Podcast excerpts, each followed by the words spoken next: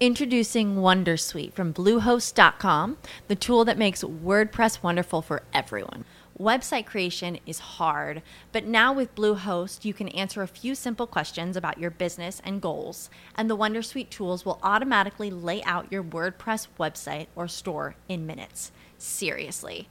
From there, you can customize your design, pick your brand colors, and add blocks. No custom theme or coding required. You'll get content suggestions that you can keep or revise, and with Yoast SEO built in, we automatically help you get found in search engines.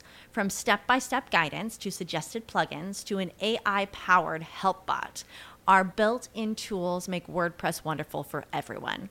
Maybe that's why Bluehost has been recommended by WordPress.org since 2005. Whether you're a beginner or a pro, you can join over 2 million Bluehost users. Go to bluehost.com slash wondersuite. That's bluehost.com slash wondersuite. Modesto Podcast, o seu canal de legislação de trânsito. Olá, eu sou Júlio Modesto, seja muito bem-vindo ao nosso podcast, seu canal de legislação de trânsito. Este é o episódio número 74, no oferecimento do Sim de Autoescola SP, Sindicato de Auto e Motoscolas e Centro de Informação de Condutores no estado de São Paulo. Nesse episódio, separei os seguintes assuntos para tratar com você. Vou falar sobre responsabilidade civil do Centro de Formação de Condutores. Na verdade, abordando tanto a questão do, do CFC quanto do instrutor de trânsito e também do aluno aprendiz, que é uma questão que frequentemente as pessoas têm dúvida, no seguinte sentido: quando há uma ocorrência de trânsito, uma colisão de trânsito envolvendo veículo de autoescola que é conduzido pelo aluno durante o processo de formação, de quem é responsabilidade por indenizar os danos? É do aluno que estava dirigindo, do instrutor que está do lado ou do Centro de Formação de Condutores? Foi uma sugestão do José Marcelo e de vez em quando eu recebo também em alguns grupos esse tipo de questionamento e vou então aproveitar para explorar esse tema que eu acho bem interessante para principalmente quem trabalha na área. O segundo assunto é sobre habilitação internacional Dentre as pessoas que mandaram essa sugestão, eu destaco a Daniela, de Pernambuco, e também o meu amigo Rodrigo, do Detran do Paraná. Então vamos ver quais são as situações para que o estrangeiro possa conduzir veículo automotor no Brasil. Só um instante que a gente já começa. Juliver Modesto Podcast, o seu canal de legislação de trânsito. Primeiro tema: responsabilidade civil nas ocorrências de trânsito. Existe no nosso ordenamento jurídico o que se chama tríplice responsabilidade, que significa que a toda ação ou omissão contrárias à lei pode acarretar para a pessoa responsabilidade em três esferas: a civil, a administrativa e a criminal. Para cada uma delas, há uma regra a ser atendida e deve é, se verificar é, qual é o grau de responsabilidade efetiva de cada pessoa que é, teve aquela conduta punida por lei.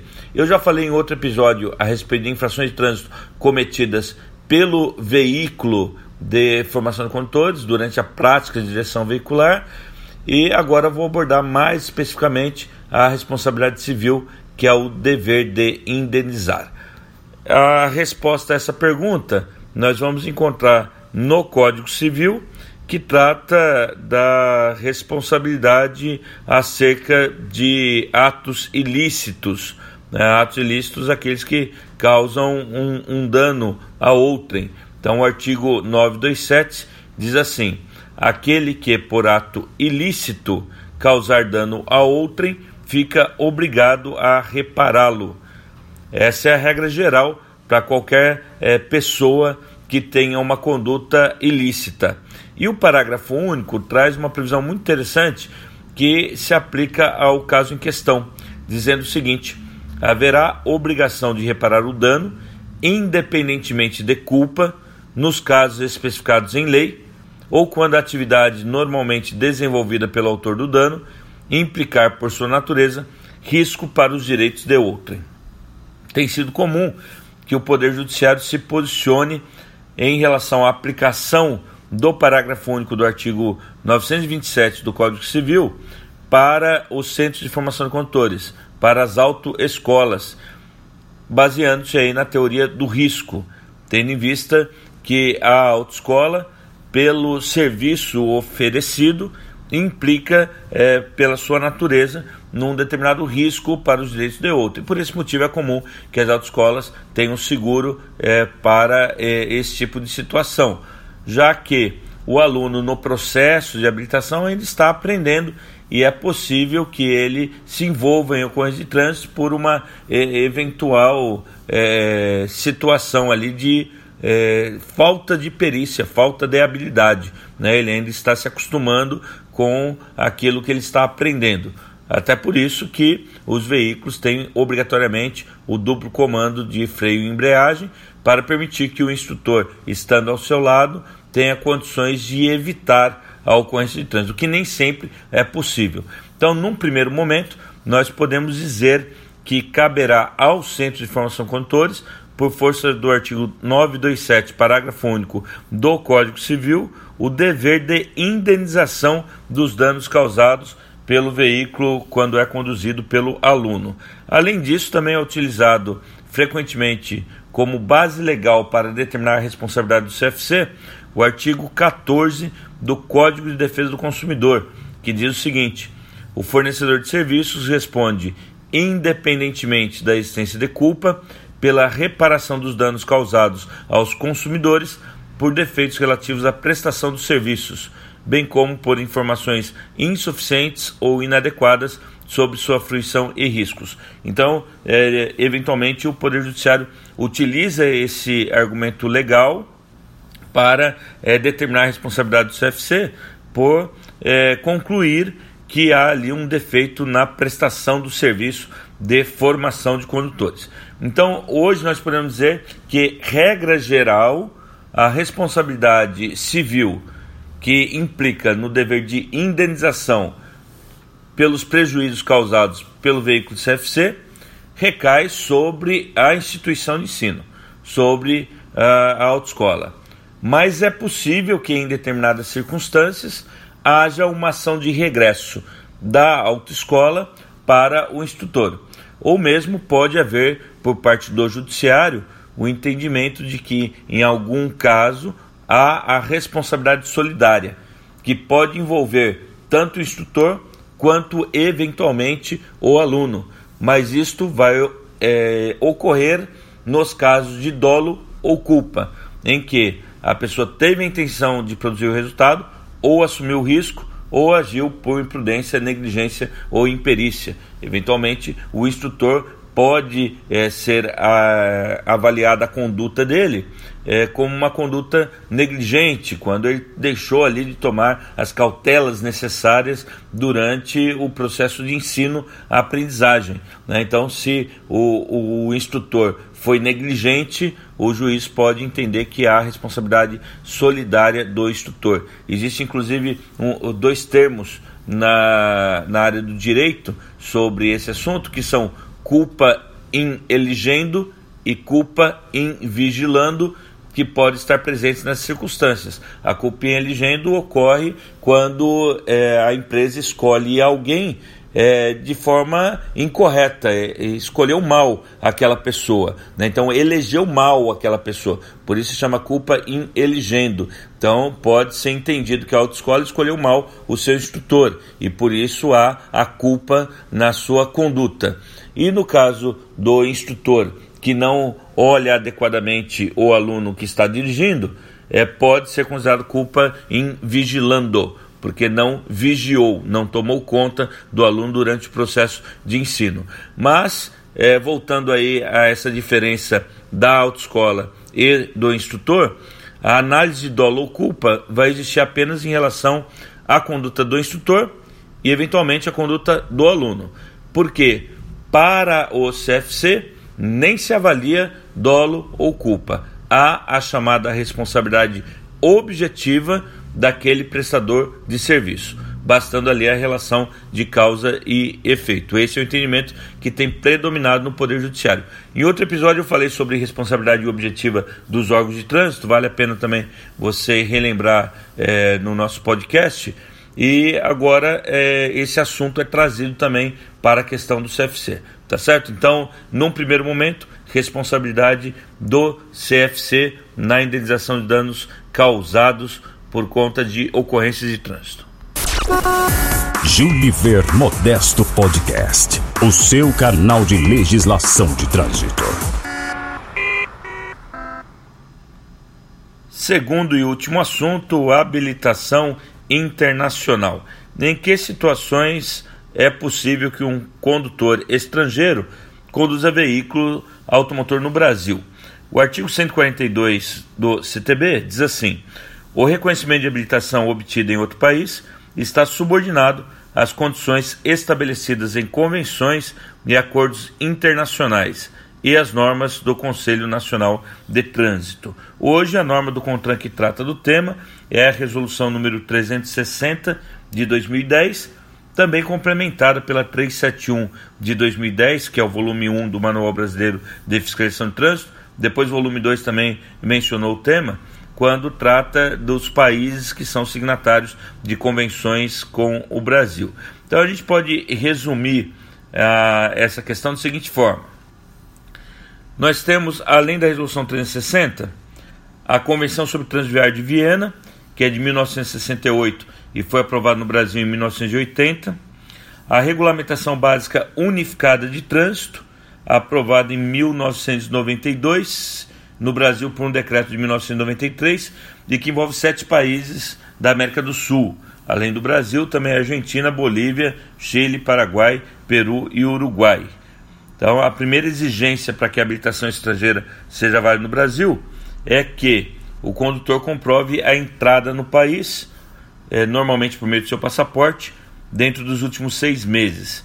Nesses países fronteiriços, muitas vezes há dificuldade de se verificar a entrada pelo passaporte, porque há um, uma, um livre trânsito nesses países. Mas o correto para determinar a validade da habilitação é saber há quanto tempo que essa pessoa está no Brasil, porque a licença para dirigir é válida durante esse período é, de 180 dias que ele está no Brasil. Se ele estiver há mais tempo no Brasil, ele tem que atender às mesmas regras nacionais para obtenção da CNH. Além do período em que ele está no Brasil, é necessário também que o interessado seja imputável penalmente no Brasil, ou seja, no mínimo com 18 anos de idade. Porque se ele obteve habilitação em outro país com menos de 18 anos, porque lá é possível, aqui não será possível utilizar a sua habilitação. A partir daí a gente vai ter as seguintes é, possibilidades. Primeiro, se a habilitação dele estiver redigida no idioma português. Então, qualquer habilitação no idioma português será válida no Brasil, de acordo com o artigo 41 da CTVV. Então, sendo de outro país, mas no idioma português, é válido. Segundo é, é, exemplo, se tiver sido emitida por um dos países signatários da RBUT, que são sete países que eu mencionei, regulamentação básica unificada de trânsito. Terceira situação, se for do modelo denominado habilitação nacional para dirigir, que é previsto no anexo 6 da CTVV, é uma folha de formato A7 ou uma folha de formato duplo ou tríplice na cor rosa. Tem o idioma original de expedição e o título em francês escrito Permis de conduire. E nesse caso, desde que seja expedido por um dos países relacionados no item 9.1 do Manual Brasileiro, que lá traz a relação dos países que são signatários da Convenção de Viena. A outra possibilidade é se for do modelo denominado habilitação internacional para dirigir, que é previsto no anexo 7 da CTVV, é um livreto em formato A6 com capa cinza, folhas internas na cor branca, tem informações do idioma de origem da pessoa e essas mesmas informações são reproduzidas em francês, inglês, espanhol e russo. Também neste caso de que tenha sido expedido por um dos países signatários que estão lá no manual brasileiro. Inclusive, o manual chama esse documento, que é a habilitação internacional para dirigir, de permissão internacional para dirigir, PID. E além desses casos, a última situação possível é o próprio documento de habilitação estrangeira, desde que expedido por um dos países relacionados no manual, mas que conste junto com o documento a tradução juramentada, conhecida como trajure. Infelizmente, sobre esse aspecto é uma interpretação, porque a resolução anterior que tratava do tema, que era a resolução 93 de 2006, previa expressamente a necessidade de tradução e a resolução atual 360 não prevê a necessidade de tradução. O problema é que se é, o agente de trânsito se depara com uma habilitação internacional, sem a tradução, ele não, não tem como saber o que está escrito nela. Né? Então, por um critério lógico, para a compreensão dessas informações, a tradução passa a ser indispensável. E além disso, como o CTB menciona que a habilitação internacional é válida desde que amparada por convenções ou acordos internacionais, mesmo a resolução do CONTRAN não exigindo a tradução, ela é prevista como requisito de validade na Convenção de Transviário de Viena. Então, por isso, eu interpreto de maneira sistemática que a tradução é obrigatória quando não for uma das outras. Né? Porque se for no é, idioma português, ela já é válida. Se for de um dos sete países da RBUT, também é válida. Se for a habilitação nacional para dirigir, a permisso de conduire, ou a, a PID, também é válida. Então, só se não for numa dessas situações, aí a habilitação é, nacional da pessoa com a tradução juramentada. Tá? Tudo isso que eu disse aí para você de, também está escrito no meu CTB comentado.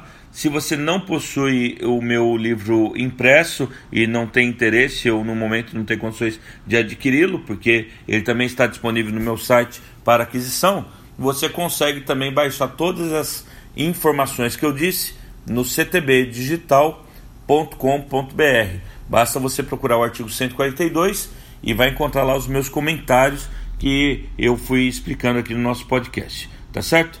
Esse é o episódio de hoje. Espero que você tenha gostado. Um grande abraço e até a próxima. Juliver Modesto Podcast, o seu canal de legislação de trânsito. Swimsuit? Check. Sunscreen? Check. Phone charger? Check. Don't forget to pack the 5 Hour Energy. It fits great in a pocket or carry on, and the alert feeling will help you arrive ready for anything. Now get 20% off when you use code 5HE Travel at 5hourenergy.com. Expires April 30th. One time use only, not valid with other discounts. Remember, visit 5hourenergy.com and use code 5HE Travel to save 20%.